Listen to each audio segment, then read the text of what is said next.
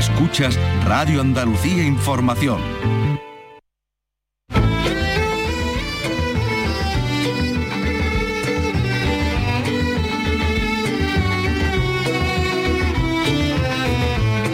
Andalucía es cultura con Carlos López.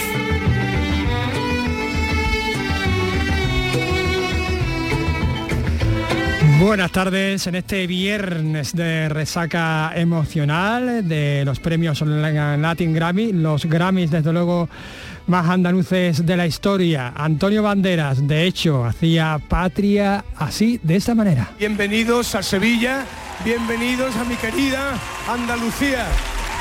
Han acertado, han acertado pensando en esta tierra.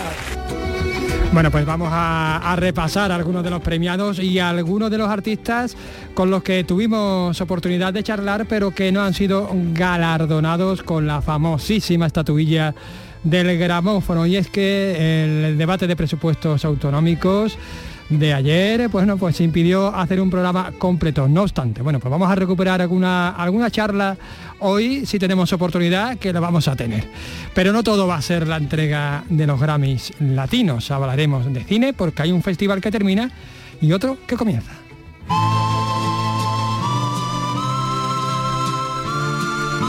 Concretamente, el Festival Iberoamericano de Huelva entra en su recta final, así es la vida.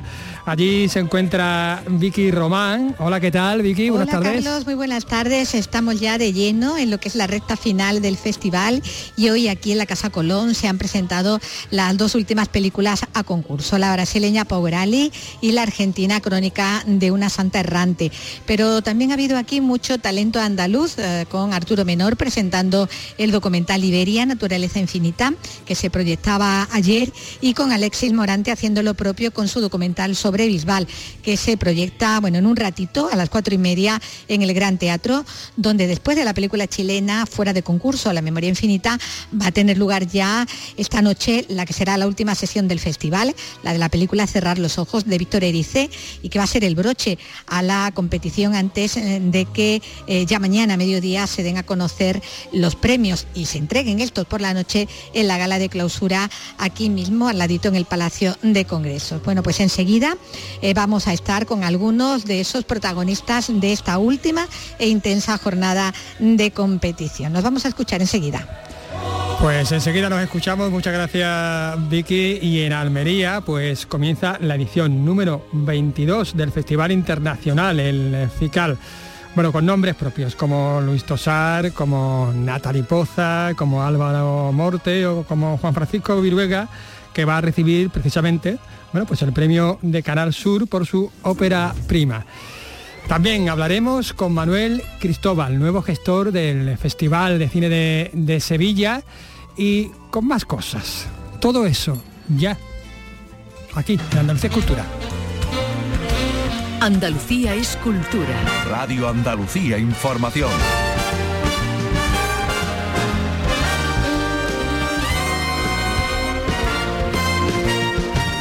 Bueno, pues la primera gala de los Grammy Latinos fuera de Estados Unidos ha sido un auténtico éxito en esta Sevilla, en esta Andalucía nuestra, con la vista puesta en la repetición, en una posible repetición en 2025.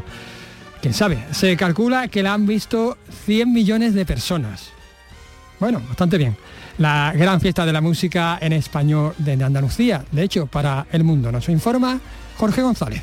Una gala que duró casi tres horas, con mucha música en directo y llena de estrellas de la música latina. Entre los más esperados, Rosalía y Raúl Alejandro, que tras haber estado prometidos, volvían a coincidir, aunque eso sí, no acudían juntos.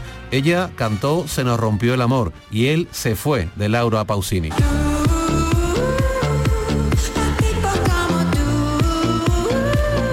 Shakira, que se llevó tres Grammys, entre ellos a la mejor canción pop y mejor canción del año por su colaboración con Bizarrap, se lo dedicó a sus hijos. Ambos hicieron bailar y corear a todos con su sesión 53.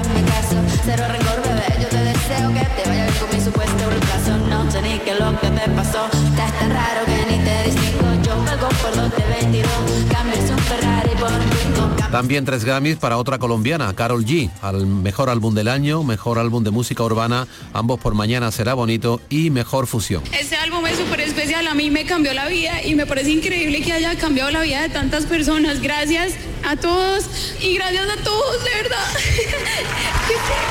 También se llevaron tres gramófonos el argentino Bizarrap y el compositor y productor tejano Edgar Barrera, que era el que partía con más nominaciones. Una noche en la que la gran triunfadora sin duda fue la música latina. Entre los andaluces premiados, la gaditana Niña Pastori, en la categoría de Mejor Álbum de Música Flamenca por Camino, precisamente en el Día Mundial del Flamenco. Y el Latin Grammy es para Camino, Niña Pastori. Buenas noches, Sevilla. Yo me he criado en esa música de pureza, de arte, de categoría y de paladar compleja, muy difícil, que por desgracia pues no es de mayoría como, como, como otras, ¿no? Pero sí de categoría. Andalucía es cultura. Radio Andalucía Información. Soldado a los perros porque me he escapado. Hunda mi colonia, la nariz del galgo. Corred con ganas que esta noche aguanto.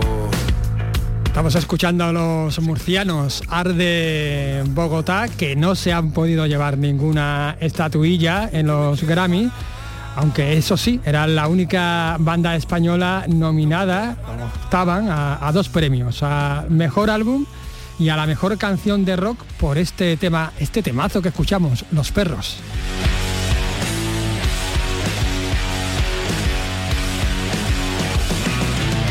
Avisada la guardia, voy a hacerlo guarro. Preparados. Bueno, pues ayer eh, eh, tuvimos ocasión de hablar con ellos, pues unas horas antes, pocas horas antes de, de la entrega de premios, pero no pudimos emitirlo, bueno, pues porque se alargó eh, en la sesión de parlamentaria autonómica. Hoy vamos a recuperar esa charla porque nos contaban cosas muy, muy interesantes. Y aunque me quiera parar.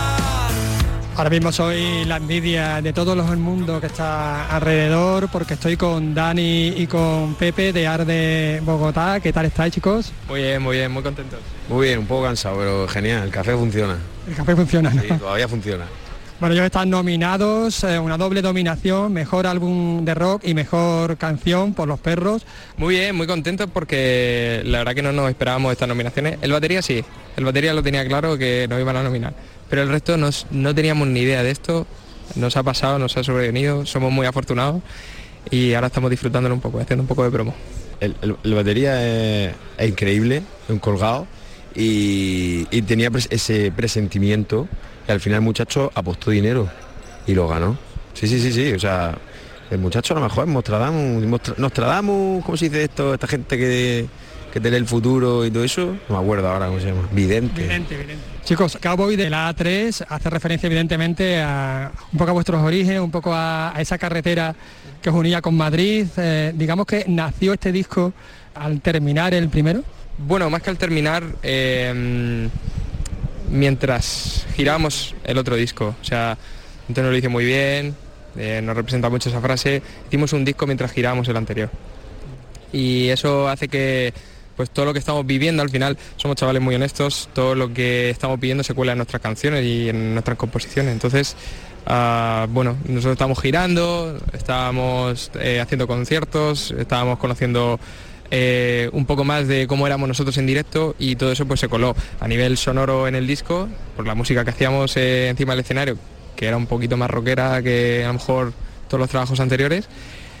Y luego en el ideario pues también porque el- pues al final lo que veíamos era la carretera todo el rato, a través de una ventanilla. Y todas esas reflexiones, todo lo que nos pasa ahí, eh, se acaba colando en el, en el disco. Habláis de gasoil, habláis de la sexta marcha, habláis también de la salvación. ¿Qué es la salvación para Arde Bogotá? La salvación, te puedo decir que la salvación son las cosas pequeñas, la salvación es la gente que está contigo y se va a los sitios contigo, la salvación es eso que, pues al final suena muy, muy tópico, eso que te hace feliz, pero a veces están las pequeñas cosas y no nos damos cuenta. Habéis llegado al éxito, a este éxito masivo, digamos, con vuestro segundo trabajo. ¿Qué queréis que aportáis vosotros a la industria? A mí me encantaría decir que aportamos frescura al rock, pero eso, es- eso es demasiado grande, así que yo te diría que, que yo qué sé, que somos somos unos, unos zagales, se lo pasan bien y, y que nos echamos la cerveza que quieras con el que quiera. Si mientras que haya buen rollo. Eso es fundamental. O sea, eh, tener los pies en el suelo. Sí, es que al final em, pensamos que estamos aquí por las canciones, no tanto por la imagen que damos ni y, y se ha demostrado porque eh, bueno estos días, pocos días que llevamos aquí de promo y en Madrid y tal, eh, nos hemos dado cuenta que mucha gente tampoco nos pone cara. Y eso para nosotros nos da igual, porque somos personas que hemos venido aquí a hacer música, a hacer canciones. Y bueno, si nos ponen cara, nos reconoce, nos hace una foto con nosotros, pues ya es una consecuencia de todo eso. Pero lo que tenemos claro es que estamos aquí y la nominación es por un álbum y por unas canciones que han llegado a mucha gente, supongo. Que mantener ese equilibrio ¿no? entre, entre quizás el, el marketing, la industria y el arte, ¿no? Bueno, en, en ese caso nosotros nos respetan mucho. Eh, todo el ideario es nuestro, todas las composiciones son nuestras.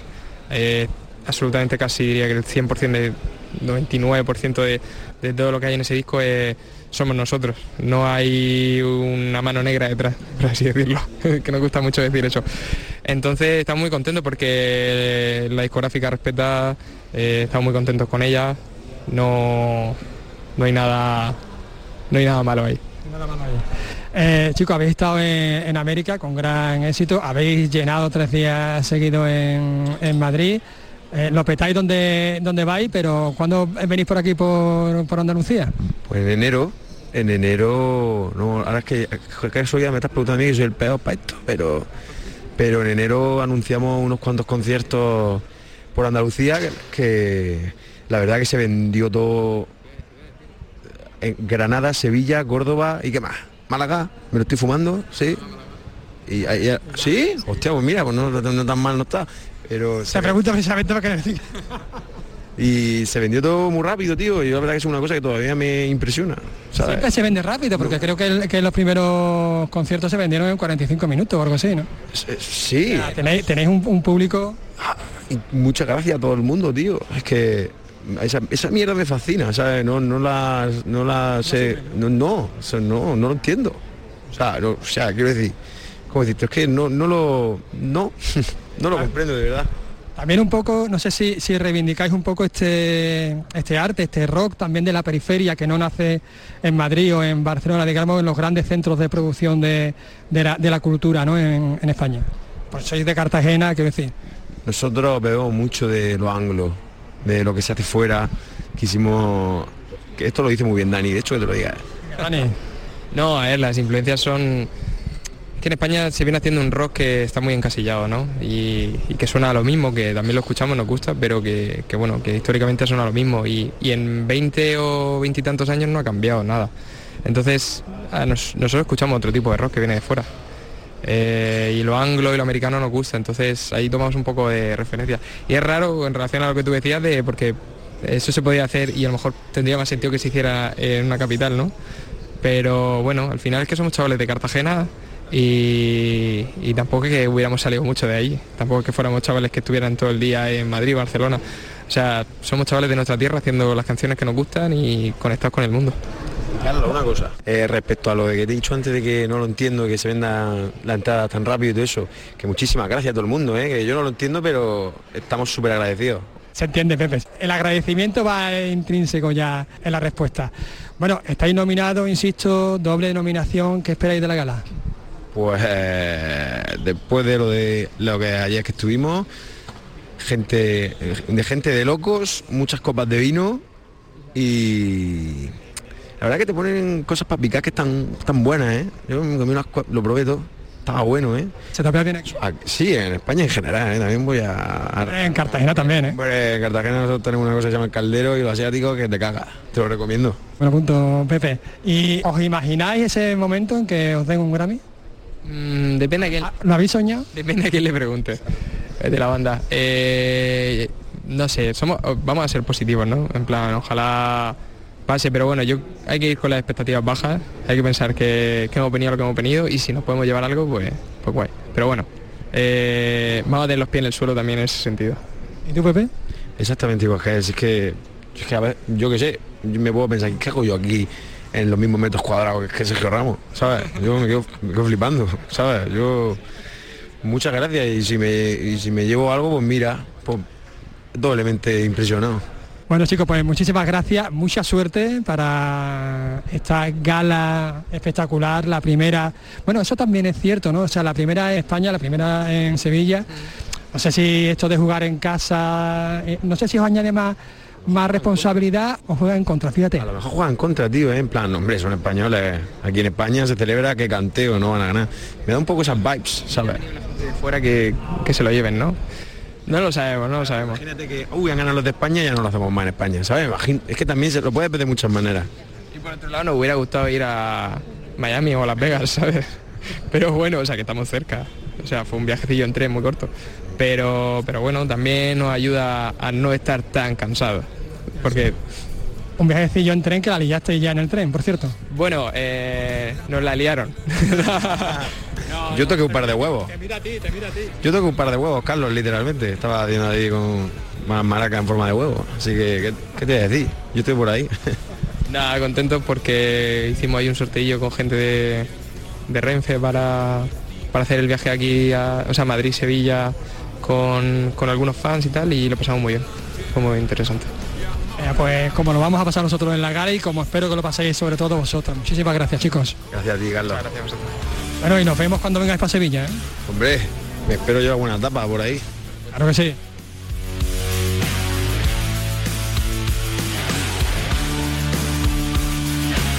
De etapa nos vamos a, a hartar cuando vengan aquí a Sevilla. Bueno, no ganaron, pero estuvieron, estuvieron cerca.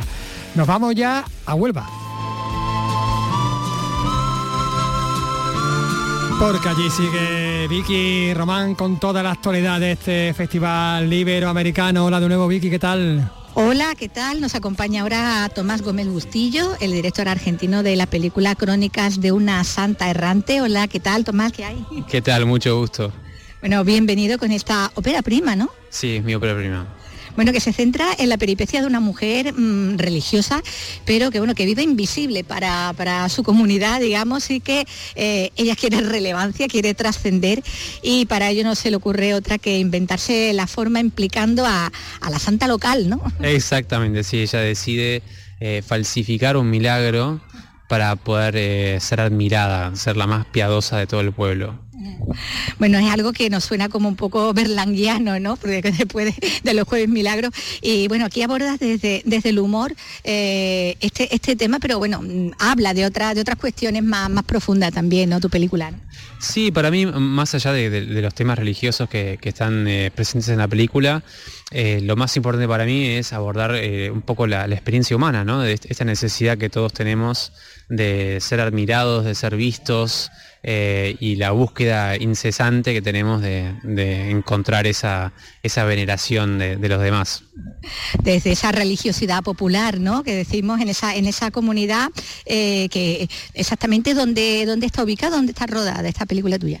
Mira, esta película fue filmada en un pueblito muy pequeño eh, en la provincia de Buenos Aires, se, llama Antonio Carboni. Es un pueblo donde yo, cuando en mi crianza católica, eh, fui misionero en aquel entonces, fui muchos años allá y bueno, a pesar de, después de haberme apartado de la religión, yo seguí siempre eh, con mucho cariño ese pueblo, tenía muchas ganas de filmar algo ahí.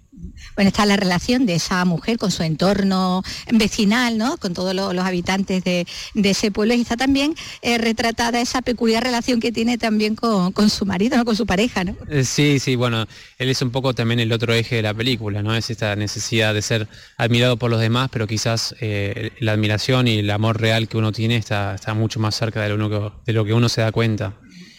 Bueno, te decía antes, ¿no? Que, nos acordábamos de los jueves milagro, ¿no? De, esa película, porque bueno, ahí había también esa, esa picaresca, ¿no? En la que, bueno, en aquel caso se implicaban las fuerzas vivas, digamos, de- del pueblo, no era solo, solo una vecina como, como en este otro, que la picaresca es algo que vemos como muy nuestro, pero que, en Argentina también funciona bastante. Totalmente, sí, la picaresca es un género increíble que yo admiro muchísimo y desde ya que es una influencia muy grande en, en todo lo que yo hago, de hecho, sí. Bueno, ¿y cómo se ha cogido esta película? No sé, ¿se ha estrenado ya en Argentina? ¿Está todavía pendiente? ¿Cómo, Eh, no, bueno, hemos tenido recorrido eh, festivalero por varias eh, partes del mundo, en Norteamérica, en Europa, pero todavía no hemos llegado a Argentina y eso, bueno, estoy espero con muchas ansias a ver cómo lo recibe el, público de mi país. ¿Y aquí qué tal? ¿Cómo lo ha recibido el público de Huelva? Increíble, anoche fue nuestra función en el, Gran Teatro y la verdad que la gente la pasó muy bien, se rió, lloró, se emocionó con la película y eso para mí fue, fue una satisfacción muy grande. Bueno, pues te, deseamos toda la suerte del mundo, Tomás, que vaya muy bien. Desde ya, muchísimas gracias. Andalucía es cultura con Carlos López. Nos está quedando un programa muy festivalero y muy cinematográfico, cinematográfico no, cinéfilo, cinéfilo. Nos vamos ahora a Almería porque el Festival Internacional de Cine de Almería, el FICAL, ha comenzado hoy, esta mañana concretamente, con el descubrimiento bueno, pues de una nueva estrella en el Paseo de la Fama, que por supuesto también tiene Almería su Paseo de la Fama, ¿por qué no? Para la actriz eh, eh, Natalie, Poza, que bueno, yo creo que, ha estado muy, muy emocionada. Nos lo cuenta desde Almería nuestra compañera Elizabeth Ortega. El Paseo de la Fama de Almería cuenta con una nueva estrella. La actriz Natalie Poza ha descubierto esta mañana su estrella y esta noche recibe el premio Almería Tierra de Cine. Comienza así la vigésimo segunda edición del Festival Internacional de Cine de Almería. La actriz ha agradecido el reconocimiento que le hace FICAL. Para mí es un honor volver a esta tierra de cine que invita a soñar como el cine. Estamos viviendo tiempos muy difíciles y necesitamos mucha cultura películas cada vez más, en pantallas cada vez más grandes, que nos cuenten las historias que nos retratan y nos invitan a soñar con un mundo mejor. Así que felicidades por vuestro festival, por cuidar tanto del cine, por recibirnos con este cariño y estoy preparadísima para descubrir mi estrella.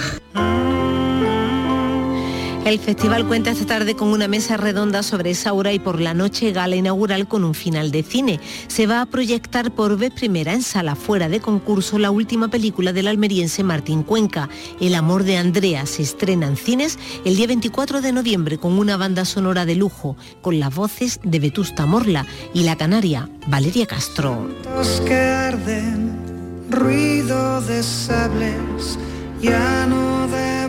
Temazo Valeria Castro, que por cierto también estaba nominada en los Grammy, aunque bueno, pues no ha podido ser, no se, no se lo ha podido llevar. Y vamos a hablar mm, aún más de cine, por supuesto.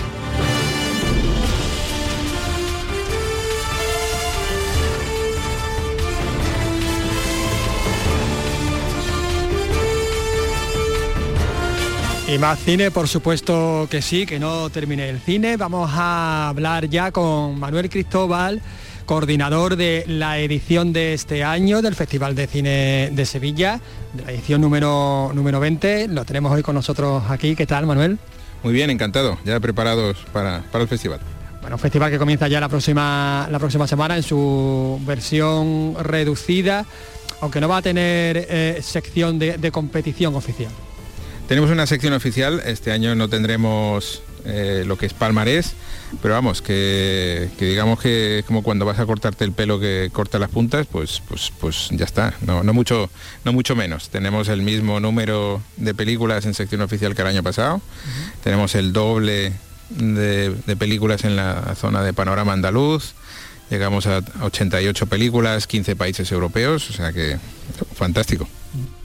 Bueno, no, le viene nuevo a, Manuel Cristóbal esto de, dirigir y gestionar eh, equipos culturales, también lo ha hecho en la comunidad de, Madrid, pero em, digamos qué particularidades tiene, eh, tiene el, Festival de Sevilla, el Festival de Cine Europeo de Sevilla, sobre todo porque bueno, lo ha cogido un poco ya, un poco empezado, ¿no? Sí, a ver, obviamente cuando yo me incorporé como coordinador general del Festival de Sevilla, em, la verdad que lo que me encontré es un equipo muy comprometido, que, llevaba un tiempo trabajando, que es verdad que como no había habido mucha comunicación, pues se magnificaba todo un poco, pero, pero lo que he comprobado es pues ese compromiso y esa profesionalidad, porque digamos, aquí lo, lo hemos sacado adelante entre todos, entre el impulso del Ayuntamiento de Sevilla, el compromiso del del Ayuntamiento de Sevilla con Minerva Salas, con Ruperto Merino, el, compromiso del sector con las diversas asociaciones, la Academia de Cine, ANCINE, la Asociación de Productores, con, con ASECAN, con AEDABA, con, con AMA, y yo creo que eso es lo que ha hecho posible que, estemos aquí ya dispuestos a celebrar una, un fantástico festival de cine. Bueno, hablemos de cine, hablemos de película, hablemos de títulos y directores el título de, ya digo, entre 88, vamos, tenemos aquí una... vamos a decirlo todo, con Manuel, vamos a decirlo todo. No, no, ya vamos, yo, yo creo que eso, tenemos una sección oficial con Michelle Gondry, con Wim Wenders, con Catherine Breilat, que además recibirá el Giraldillo de Oro por, su, por ser una pionera, directora pionera en, en, el mundo de la cinematografía, a Mateo Garrone, tenemos también la, la película de Nicolás Arcel, que es la, danesa que representa a su país en los premios de la Academia. Tenemos tres de los cinco nominados de los premios europeos.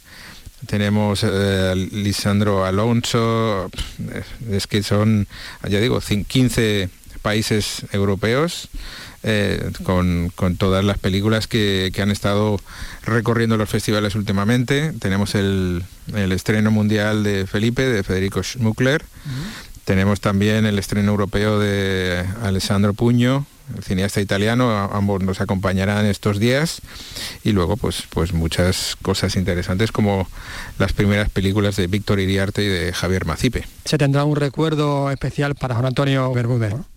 Efectivamente, una de las cosas que vamos a hacer en la inauguración es dar un giraldillo de honor a la familia de Juan Antonio Bermúdez. Yo creo que él eh, ejemplifica un poco toda esa dedicación del equipo, los distintos equipos que han estado colaborando con, el festival.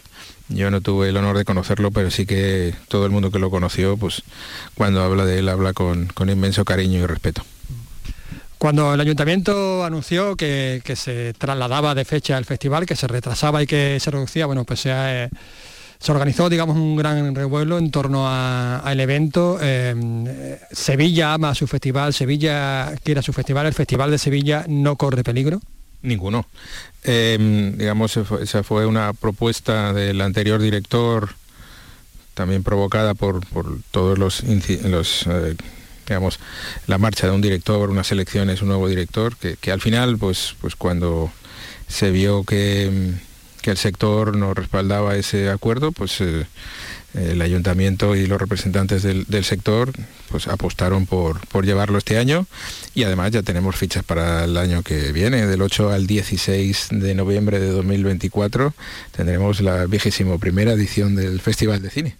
Una, una edición ya, digamos, eh, normalizada, ¿no? normalizada y esperemos que yo creo que este año es un año de la celebración de esos 20 años y, yo creo que tiene una salud como para durar otros 20, ¿no? Y, yo creo que la, edición del año que viene pues, pues será para, para estar muy orgullosos como vamos a estar también este año, pero vamos, la del año que viene eh, se empezará a trabajar enseguida en cuanto se acabe la, de este año. Eh, Manuel, entiendo que, va a permanecer también de coordinador en la próxima edición. Eh, ahora mismo mi contrato es para este año. Yo una de las cosas que haré será hacer un informe sobre digamos la, situación del festival, lo que piensan los diversos sectores profesionales del festival, el público. Mm, mi teléfono está abierto para, todo el mundo que quiera compartir hacia dónde quieren llevar el, festival o lo, que debe ser o lo que no debe ser. Y yo lo que comparto es lo que tú me has dicho. Yo he encontrado un cariño inmenso por, el festival, por parte del equipo, por parte del sector. Y, yo creo que hay que hacer un festival que, esté muy orgulloso de, que se celebre en Sevilla. ¿Y qué, a su juicio, qué eh, habría que, que potenciar? ¿Qué le falta al Festival de Sevilla, digamos, para crecer? Una de las cosas que yo me he encontrado, sobre todo que sea más un festival más de Sevilla, eh, este año ya hemos tomado algunas medidas destinadas a eso, que pues por ejemplo contar como nuevo patrono con la Fundación Cajasol, que es un, fantástico aliado, contar con un cine tan emblemático como el cine Cervantes, que, además es una manera desde el Ayuntamiento de Sevilla, desde el festival, de apoyar esta iniciativa de, de, reabrir esta maravillosa sala de cine. Se acaba de recuperar, efectivamente. Eh, para nosotros, cuando yo, Antonio Navarro y yo lo, lo, vimos, pues para nosotros fue un, fue un regalo, ¿no? El decir, oye, vamos a, lograr llevar eh, varias de las películas, además yo creo que va a ser muy bonito, por ejemplo, el largometraje documental de Sembrando Sueños sobre los hermanos Quintero en ese cine, que está tan ligado a los hermanos Quintero, pues, pues va a ser un, un pase muy, muy especial. Y luego también el, tenemos el Ayuntamiento de Sevilla como la sede de la exposición del, festival, una exposición sobre el arte, el proceso creativo de la película de animación Robot Dreams del sevillano José Luis Ágreda. Yo creo que qué mejor regalo para este talento sevillano que el poder hacer una exposición sobre una película que ha hecho en su propio ayuntamiento. Eh, eh, el, poner en valor el, talento que tenemos cerca es una responsabilidad del festival y también pues eso se demuestra en que este año, por ejemplo, el cartel es de Pedro Cañadas, un, diseñador maravilloso que, trabajaba internacionalmente y que curiosamente pues nunca había hecho el cartel de, su ciudad. Entonces eso yo creo que además es un cartel que, que aporta mucha alegría y, que en cierto modo yo siempre he visto como un reenfoque. Eh, veremos hacia dónde, pero, pero un reenfoque mirando al futuro. Bueno, vamos a, terminar ya, ya estamos terminando, pero eh, se acaban de poner a la, a la, venta, se han puesto los abonos, se han puesto las entradas, ¿cómo va la venta? Pues lo de abonos creo que quedan poquitos, poquitos. O sea que hay que correr y estamos muy contentos de, de la respuesta que hay ahora mismo y justamente Hace nada ya me, han comentado que los abonos están agotándose. O sea que si alguien tiene previsto comprar abono, que recomendamos que, lo hagan cuanto antes. Esa podría ser otra novedad también, ¿no? Igual para la próxima edición, ¿no? No sé, algún tipo de abono distinto, no sé.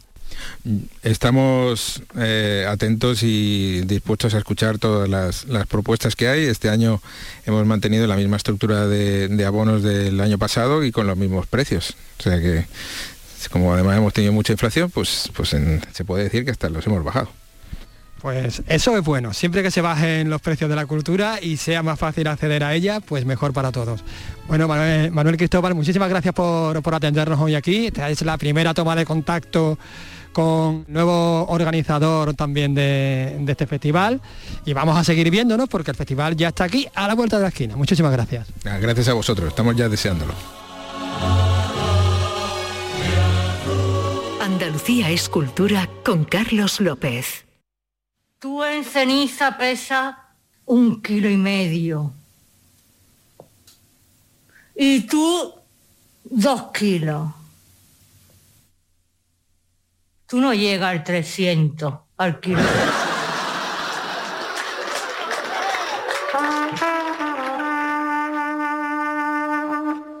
Lo anunciábamos al principio, la coreógrafa y performer sevillana Bárbara Sánchez Puchereta presentará en el contenedor UMA de Málaga su spin-off de Mortal, Morta Splendor y también un taller, un taller de empoderamiento escénico para mujeres, Poderío Coaching, el próximo 29 en Málaga. Luego recalará en Córdoba, el día 12 de diciembre.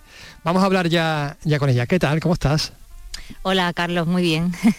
Explícanos un poco porque esta eh, obra que presentas es un spin-off de tu trilogía de, de Morta Splendor que ya estrenaste eh, aquí en el Teatro Central.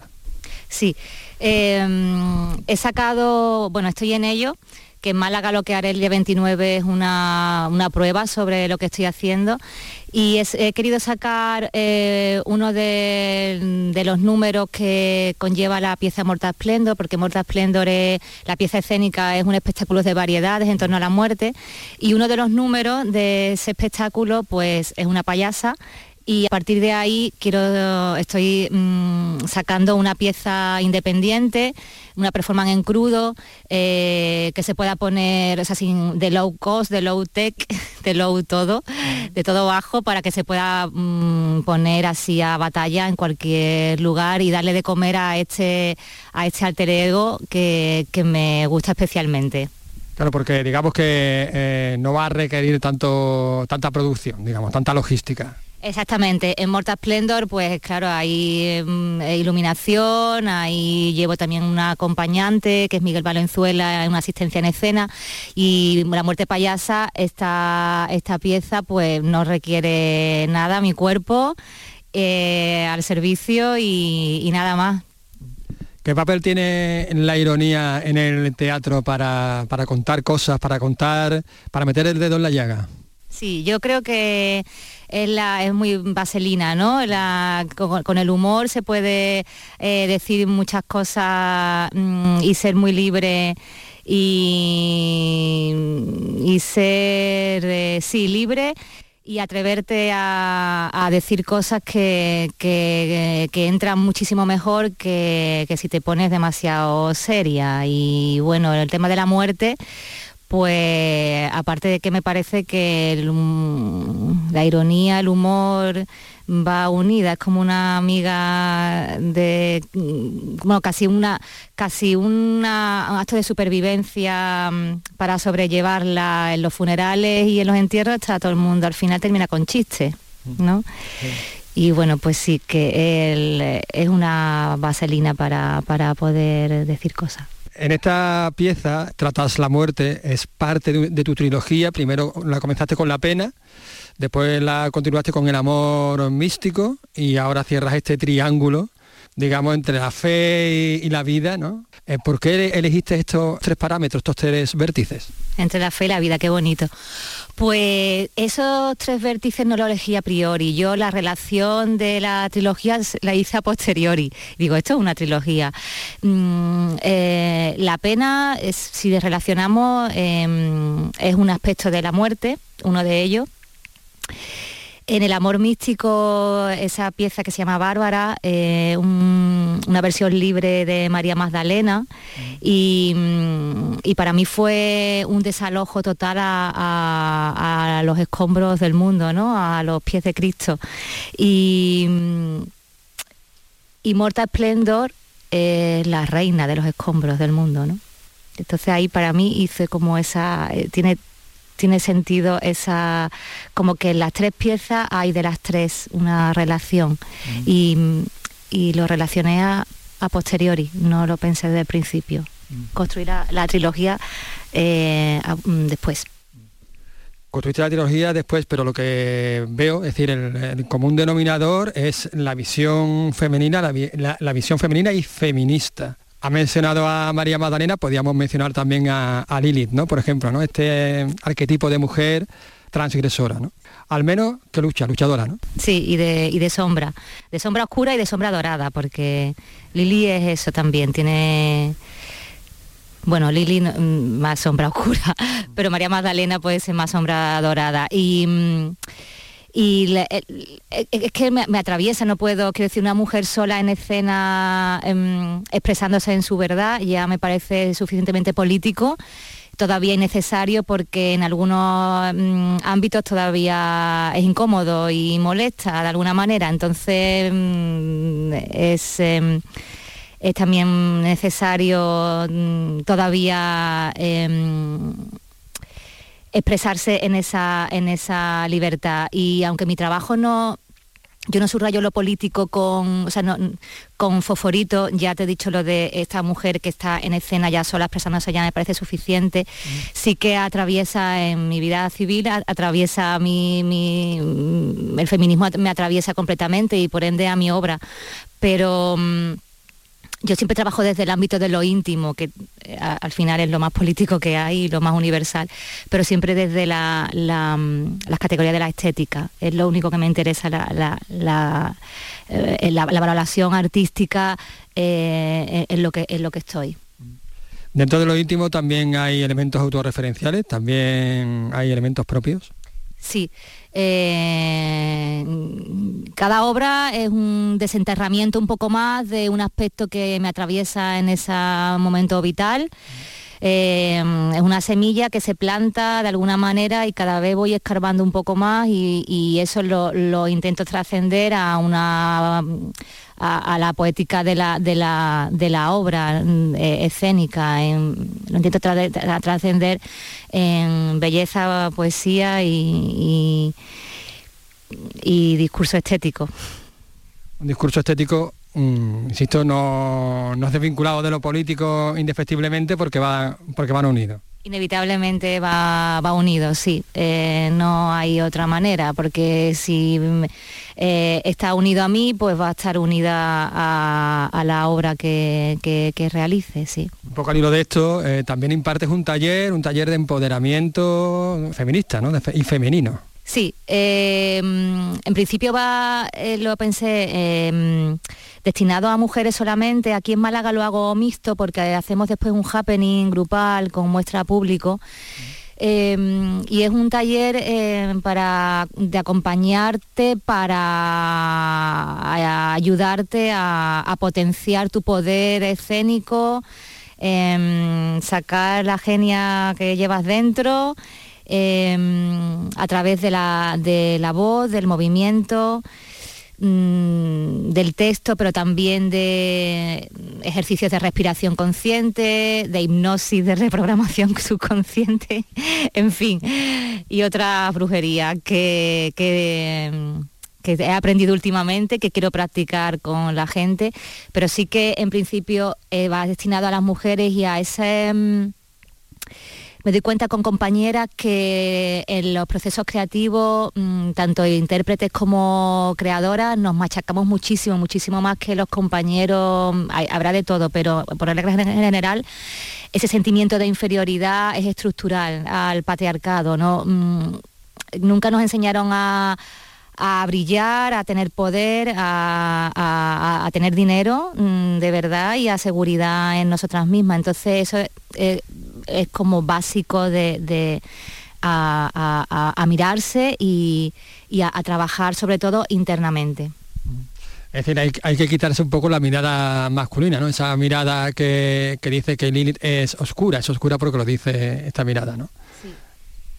Sí. Eh, hay una autoridad interior que masculina que llevamos todas dentro, bueno, y, y todos sí, claro. A cada uno le afecta de una manera pero el modelo a seguir sigue siendo masculino y en las artes escénicas contemporáneas, que nos pensamos todas muy modernas y muy evolucionadas, sigue existiendo, tanto en el lado de las creadoras, intérpretes, como en los despachos. Y eso también, digamos que modifica o influye a la hora de, crear un espectáculo. Un espectáculo de esta categoría eh, requiere eh, valentía por parte del artista. Sí, Mm, requiere requiere valentía sí lo de valentía que es una palabra que a mí me, cuando me dicen eres muy valiente no sé. Requiere cada vez aceptación más de lo que eres internamente eh, amor de lo que eres internamente em, y libertad para escuchar tu tu voz propia interna. Eh, eso es lo que requiere, sobre todo. Si eso se puede traducir como que es valentía, pues mira. Valentía en sentido de riesgo, pero tú lo, lo, transmites en sentido de aceptación. Sí, de, cada vez aceptar más mm, eh, lo que lo que sale lo que sale de mí, lo que la, la autorreferencia.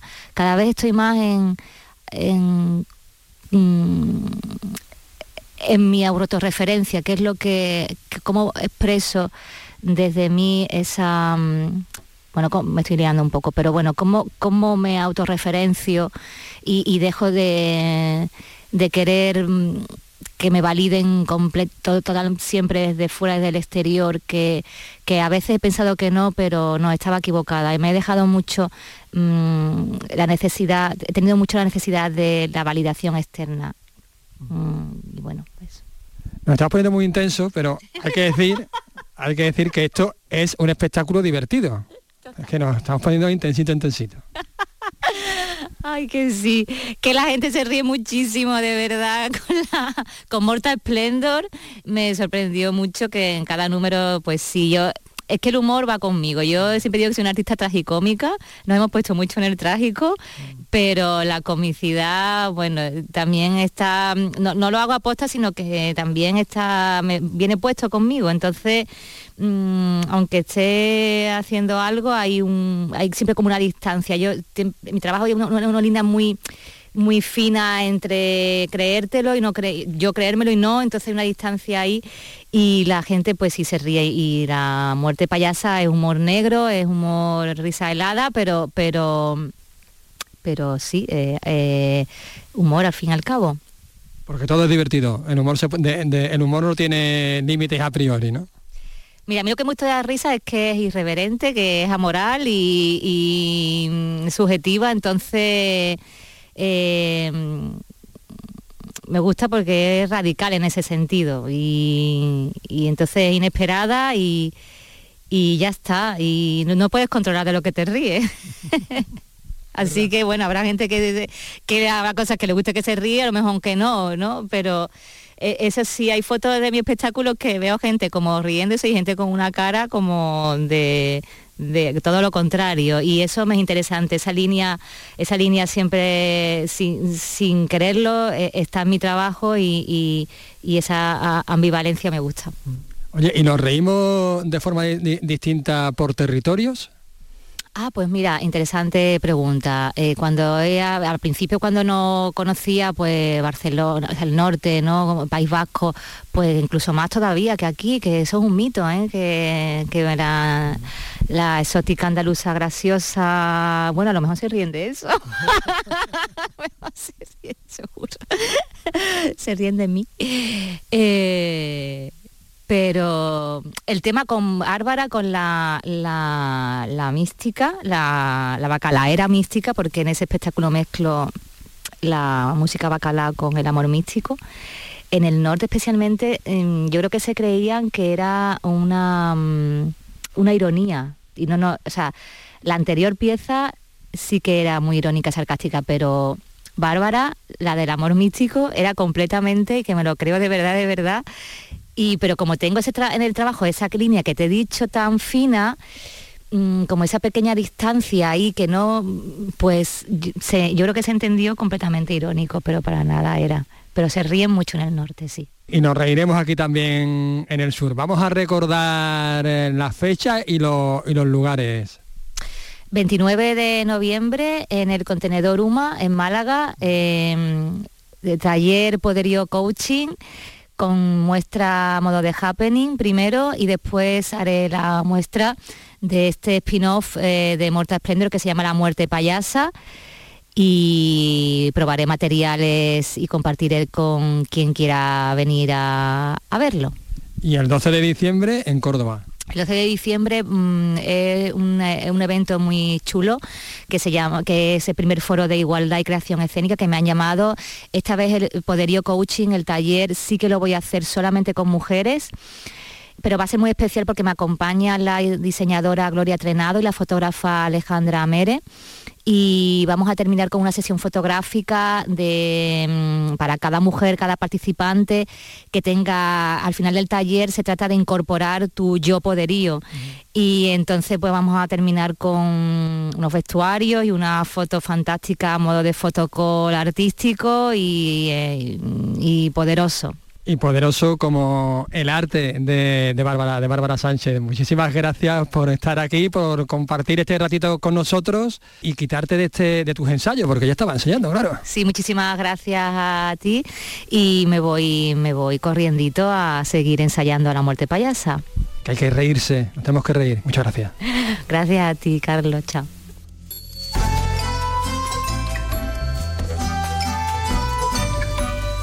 Bueno, y volvemos, volvemos a Huelva porque nuestra compañera Victoria Román, Vicky Román, nos pide, nos pide paso. Hola Vicky, de nuevo, ¿qué tal? ¿Con quién te encuentras? Estamos ahora con Lila Alas, directora brasileña de la película Power Ali, Levante.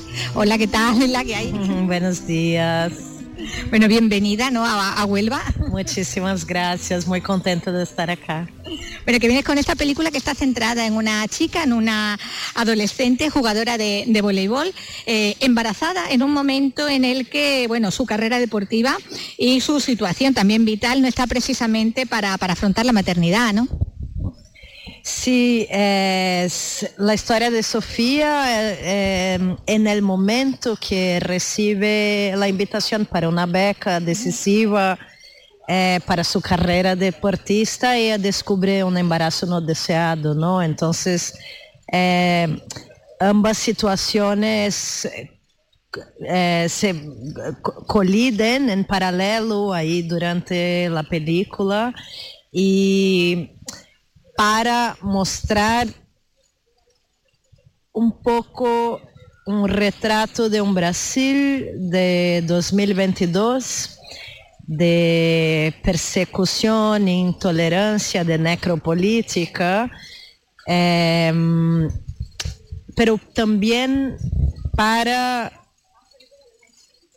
proponer un futuro distinto y en el cual Sofía no está sola y tiene una red, así como el vóley, tiene una red, eh, una familia elegida é, quienes no le van a abandonar en un momento que necesita, ¿no? La importancia ¿no? de, de, esa red de, de, amistad, de, compañerismo que como dice encuentra en el mundo del deporte, en ese equipo en el que ella, en el que ella juega. Bueno, está el tema del, del embarazo adolescente, ¿no? Eh, está abordado, también está abordado el tema de, la situación del colectivo LGTBI, ¿no? También a través de, algunas de las amigas, ¿no? Sí, yo digo que mm, el equipo del Capão Leste, así se llama el equipo de, de la película, eh, y Sol, la entrenadora, tienen un poco del mundo que me gustaría que pudiera existir sin violencia, ¿no? Entonces yo me espejo mucho en el personaje de Sol y, y, es, y es eso, ¿no? Como es un microcosmos de fuerza, afecto y, y, familia. Es la familia que han elegido ellos, ¿no? no la que te viene dada, ¿no? sino la que tú, la que tú eh, eliges, la que tú, la que tú quieres. Bueno, es un aborda bueno, pues temas como vemos sociales, ¿no? De un fondo social importante y que, y que bueno, no sé si ya se ha estrenado en Brasil, ¿cómo la, cómo la ha cogido el público allí? Eh, la hemos estrenado en Brasil hace dos meses. Eh, esperábamos para el Festival de Río, entonces como la peli se estrenó mundialmente en Cannes, y, ha tenido su recorrido, sobre todo por Europa, por algunos meses antes de llegar a Brasil, porque queríamos estrenarla en el Festival de Río, ¿no? Y por una sinergia, sincronía, serendipia, estamos llegando a Brasil en el mismo momento que está pasando la votación por la descriminalización. Entonces, sí, del aborto. Y de plena actualidad. Y, y, y, entonces llegar significa muchas cosas, ¿no? Llegar significa finalmente mostrar el trabajo en el país donde lo hemos hecho y eh, donde se encuentran todas las razones que nos movieran a hacerlo. Eh, estrenar en Río ha sido absolutamente maravilloso, o sea, la recepción del público no podría haber sido más emotiva y, mm, eso refuerza mucho la idea que se necesita hablar del tema, ¿no? Se necesita espacios, o sea, la película tiene muchos, ¿cómo se dice eso en español? Gatillo é, a película dispara muitos muitas emoções, muitos é, é, é um tema tan tabú, tan violento, tan lleno de heridas en nuestra cultura, en nuestras historias de familia, en nuestras historias de amistades que, que, que están tan silenciadas, ¿no? Que la llegada de la película siempre ha venido en Brasil, sobre todo en Brasil, con muchos testigos de muchas historias personales, ¿no? Yo termino, termino la película y siempre me quedo como tres, cuatro horas en frente al cine escuchando historias de esas personas, ¿no? Y entonces sí, ha sido una recepción muy calurosa, pero que también enseñó la necesidad de que hablemos más de eso, ¿no? Bueno, pues que haya mucha suerte también eh, aquí eh, en, Huelva. Gracias, gracias Lila. Más gracias a ti.